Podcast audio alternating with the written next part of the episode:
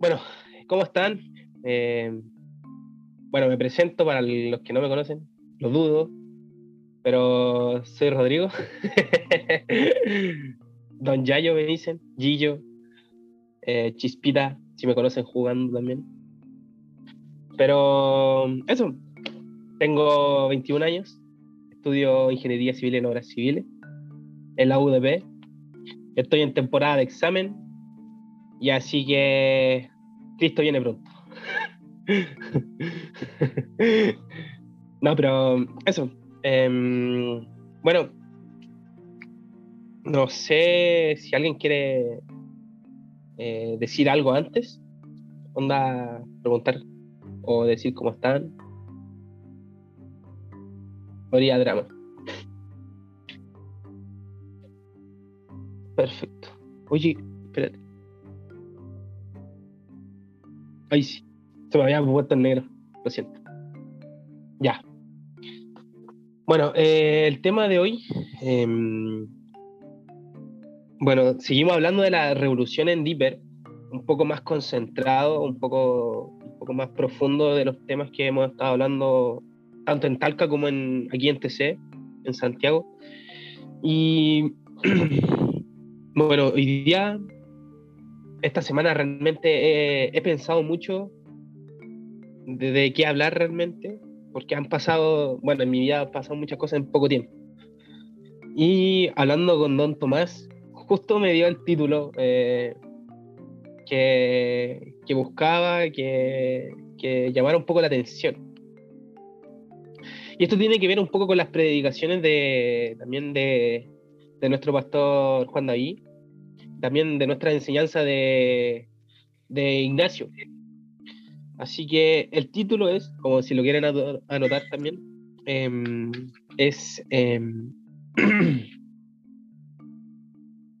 promesas en días de dificultad. Bueno, em, el versículo que quiero ocupar aquí es Filipenses 4:13 que dice, todo lo puedo en Cristo que me fortalece. Hablando de, mi experiencia y lo que ha pasado durante este último tiempo, eh, siendo bien sincero, ha sido difícil. Para mí ha sido difícil, eh, em, a ver, tener todo lo que quiero, trabajar por todo lo que quiero, conseguir y esforzarme por todo lo que quiero, tanto por la iglesia como en los estudios, como en el trabajo, como en la casa, en la familia, con mi amigo. Ha sido difícil porque se me han presentado tantos problemas en, yo diría, en menos de tres semanas. Sin contar esta, en menos de tres semanas, literalmente se me fue el mundo abajo. Literalmente sentí una mochila enorme eh, de tantas cosas que, que, tenía que pensar, que tenía que solucionar, que tenía que meditar, eh, tomar decisiones que afectarían también a futuro. Bueno, para, para los que no saben, eh, voy a contar un poco de mi vida íntima. Hace una semana perdí mi trabajo. Literalmente perdí mi trabajo porque terminó y mi jefe llegó y fue como, bro, lo siento, te tenemos que despedir porque estamos cortando personal y, y, son temas de, de, la vida, son temas de trabajo, son temas de empresa, es usual que eso pase eh, en todos los lugares, pero choca cuando, cuando tienes esperanza y tienes proyecto con ese trabajo.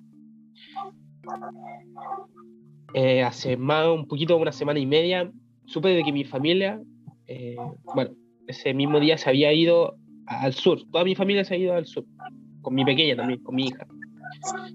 Me había quedado sola acá en Santiago que tenía que trabajar y obviamente estudiar. Todavía sigo con clase online, entonces eso me, me ayuda a trabajar y estudiar a, la vez. Y ese mismo día me enteré de que mi familia eh, estaba contagiada de COVID. Toda mi familia estaba contagiada de COVID. Mi mamá empezó, después mi papá, mi hermano, mi hija, mis abuelos, por parte de mamá, por parte de papá. mis tías que están aquí también, estaban todos contagiados, literalmente estaban todos contagiados. Gracias a Dios fue eh, un nivel medio leve, sintieron malestar y todo eso, pero no fue tan grave. Pero cuando ya ocurría esta segunda situación, el de perder el trabajo y también ver que mi familia eh, tenía COVID, eh, se me juntó también además el tema de los estudios, que, eh, bueno, ingeniería civil es matemática pura, es puro número, letras, fórmulas, y hay que estar mínimo tres o cuatro horas al día haciendo puro ejercicio. Y, y últimamente, las dos últimas pruebas me había ido más o menos mal, a ver, ser bien sincero. Y eso eh, perjudicó a que tuviera un, promedio más o menos bajo, que arriesgara a perder eh, el ramo, echarme el ramo como se dice usualmente. Y con, tantas cosas, aparte de, tener que lidiar con la casa o lo, usual que todos vivimos, tenía que saber qué hacer en tres o cuatro días mi familia con COVID, preocupado por mi hija sobre todo, eh, mi estudio, preocupado por si me sacaba buena nota, mala nota, ahora los exámenes, estoy en exámenes esta semana de exámenes, la próxima también, y además perdí mi trabajo. Entonces, el día miércoles antepasado, literalmente me senté en el sillón y fue como, ¿por qué ahora? O sea, porque cuando tenía tantos proyectos, eh, me quería comprar un auto, quería invertir, quería ahorrar, quería tener tiempo para salir, quería ir a la playa, ir a la piscina, a tantos lugares que el trabajo me lo podía permitir con el dinero que iba a ganar. Además los estudios también me iban bien, entonces, ¿por qué en tan poco tiempo todo se me todo se me dio vuelta? Literalmente se me sacudió la casa, por así decirlo, se me sacudió el mundo y no sabía qué hacer. Andaba súper desanimado, mal, o sea, pensaba en tan solo que había perdido el trabajo y machacado. O sea, me levantaba y ya, y bacán del día, vamos, vamos a ver qué hacer. Pucha, no tengo trabajo, ¿qué hago? Pucha, me desanimo. Me, me amurraba, me, me enojaba, me molestaba realmente porque estaba haciendo las cosas bien. Y, y, esto coincide también con la prédica que justo dio ese domingo eh, eh, Juan David, otro pastor, y hablaba de promesas, de las cinco promesas que había, para dar un poco de tema a, la predicación, a las cinco promesas que había hecho Dios eh, hacia nosotros. Y, y, había salido ese domingo tan así como entusiasmado, ya, acá es genial, vamos a seguir cumpliendo nuestras metas, a seguir luchando, a seguir dándole hacia arriba, vamos, vamos a trabajar por ello y que el día lunes, ¡pum! Todo se fue, todo se fue literalmente a la punta del cerro. Y fue fome. Es duro cuando tantos problemas te invaden, tantas dificultades se te presentan en el camino en tan poco tiempo. Creo que a cualquiera le puede pasar esto, y ojalá que no les pase, espero que no les pase nunca. Pero sé que a cualquiera le puede pasar y, a mí me pasó y es, de, es desgastante. Y a lo que quiero llegar es que con este versículo, que lo sentí fuerte el día sábado eh, en Talca, y em, bueno, ese día em, Nacho em, se me acercó a mí, se me acercó. Ah, se me acercó un poco eh, cuando estábamos orando y adorando, después de que él había dado su, fuerte enseñanza en ese, ese lapso, salió a orar por toda la gente y él dijo las siguientes palabras. Dios me habló y me dijo que tienes que tomar una decisión. Tienes que ya tomar una decisión ahora o si no, eh, no hay vuelta atrás. así lo sentí y, creo que así lo dijo y obviamente lo dijo así. Y me hice la pregunta, ¿qué decisión? O sea, ¿qué tengo más que hacer? ¿Qué, qué, qué, qué decisión más tengo que tomar para, para que mi vida vaya bien? Para que las cosas salgan como yo quiero y que, y que todo pueda calzar y que todo pueda ser tranquilo y en paz, que es lo que todos quieren, me imagino. ¿Qué más? Me hacía esa pregunta muy fuerte, ¿qué más necesito hacer? O sea, eh, estaba, bueno, mis cercanos conocen de que estaba súper cansado, eh, llegaba a la pega cansado, tenía que ver a la niña, ir a buscarla, hacerla dormir, eh, estudiar, después quizás si había tiempo para jugar un rato y después volver a estudiar un poco acostarse y al día siguiente salir a trabajar y así toda una rutina. Los días domingo igual y sábado, domingo y sábado, igual le eran un poco cansador porque hay que hacer cosas. Siempre hay algo que hacer. Y si tienes un día libre, lo dudo que lo dejes como libre porque hay cosas que hacer. Trámites, ir al banco, qué sé yo. Entonces, me hacías fuerte esa pregunta, ¿qué tengo que hacer? ¿Qué tengo que... ¿Qué decisión más tengo que tomar para poder continuar y que todo vaya bien. Y le preguntaba a Dios, ¿qué más? O sea, responde, ¿por qué le hablaste esto al Nacho? ¿Por qué me lo dijo? Eh, ¿Cuál es esa decisión urgente que tengo que tomar ahora y ya para poder continuar?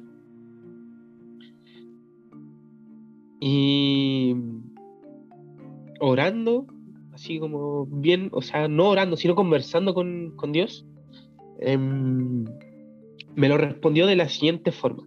Literalmente vi una toalla blanca caer. Y, fue como, ¿por qué esa toalla blanca cayó? O sea, ¿por qué se, quedó en el suelo? Y al tiro me respondió diciendo, estabas a punto de tirar la toalla y rendirte.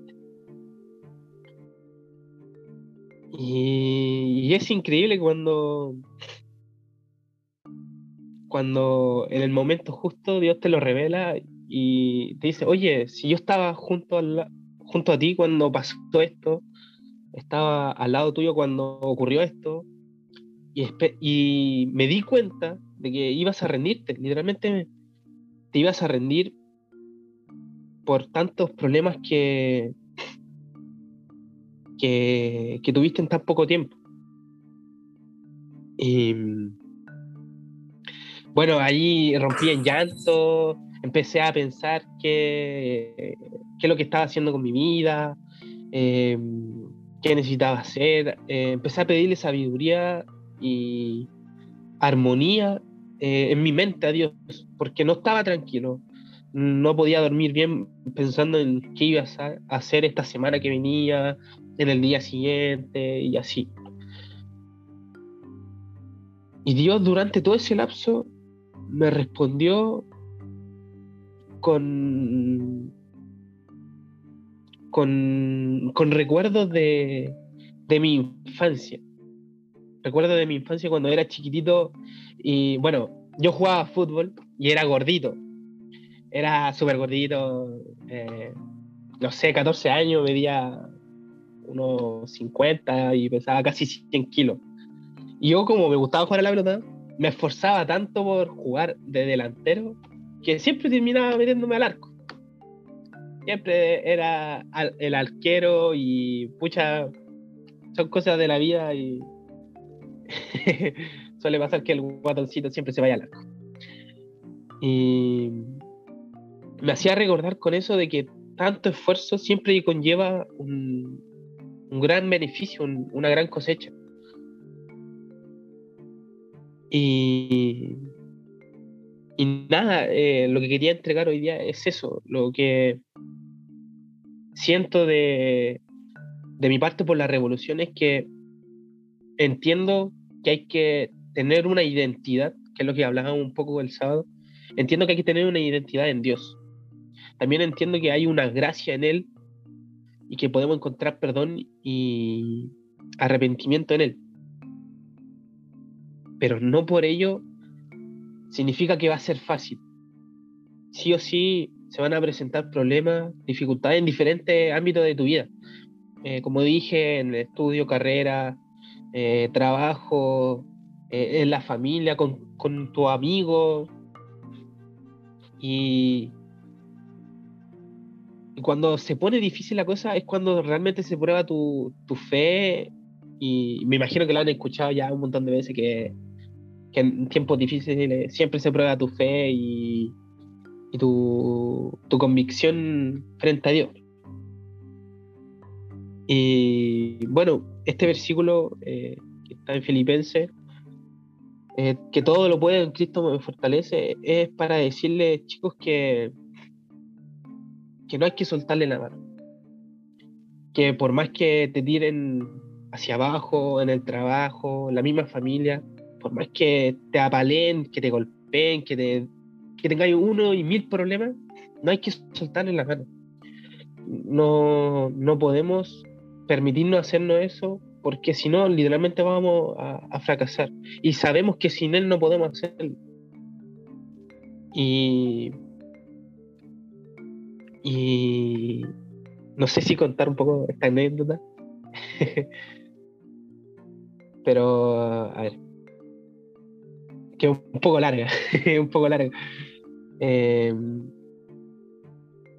em, cuando chico, eh, tenía 14, 15 años, yo para bajar de peso eh, tuve que eh, hacer una dieta estricta, literalmente estricta, por mucho tiempo, seis meses mínimo. Y mm, el esfuerzo y el sacrificio que hay que hacer por eso, no, no lo consigues eh, solo. No lo consigues solo. Eh, si esa vez yo, yo me acuerdo que mi mamá, mi papá y mi hermano sacrificaron tanto por mí que ahora que lo pienso, eh, literalmente ellos comían conmigo agua, que esa era la dieta, tomar y comer agua literalmente, jalea y agua, jalea y agua, jalea y agua, nada más que eso. Y ellos hicieron ese sacrificio por ayudarme a mí, que cuando lo pienso, como cuando lo pienso que el sacrificio que hizo Dios por nosotros, de estar en la cruz y pagar nuestros pecados y que nos liberara, se me llena tanto el corazón, o sea, como alguien que sabe que te, te, va a traicionar, le puedes perdonar así de la nada. O sea, puedes dar tu vida y perdonarte como si nada, olvidarte, que se olvide de eso y, y darte la mano una y otra vez. Em, me encanta pensar en eso siempre, todos los días, me encanta em, saber que cada mañana él siempre se levanta conmigo él me da la mano, eh, me ayuda a trabajar, me ayuda a estudiar, eh, me ayuda cuando mi mente no está tranquila, me ayuda cuando mi corazón no está tranquilo, mi cuerpo no está tranquilo. Y, me encanta también saber que, aunque esté en el suelo literalmente apaleado, él me llega, llega, me limpia, me, me sacude, me sacude el polvo y me dice, vamos, vamos, vamos, sigamos caminando sigamos en esto. Estamos trabajando ambos por esto. Y nada, chicos, em, para mí esto es una revolución enorme, conlleva mucho esfuerzo, mucho sacrificio y, sé que para la iglesia se vienen cosas grandes y si ya estamos siendo apaleados, por así decirlo, ya eh, por nuestros enemigos, eh, continuemos, sigamos luchando, sigamos, em, sigamos sirviendo y creciendo en Dios, siempre con Él.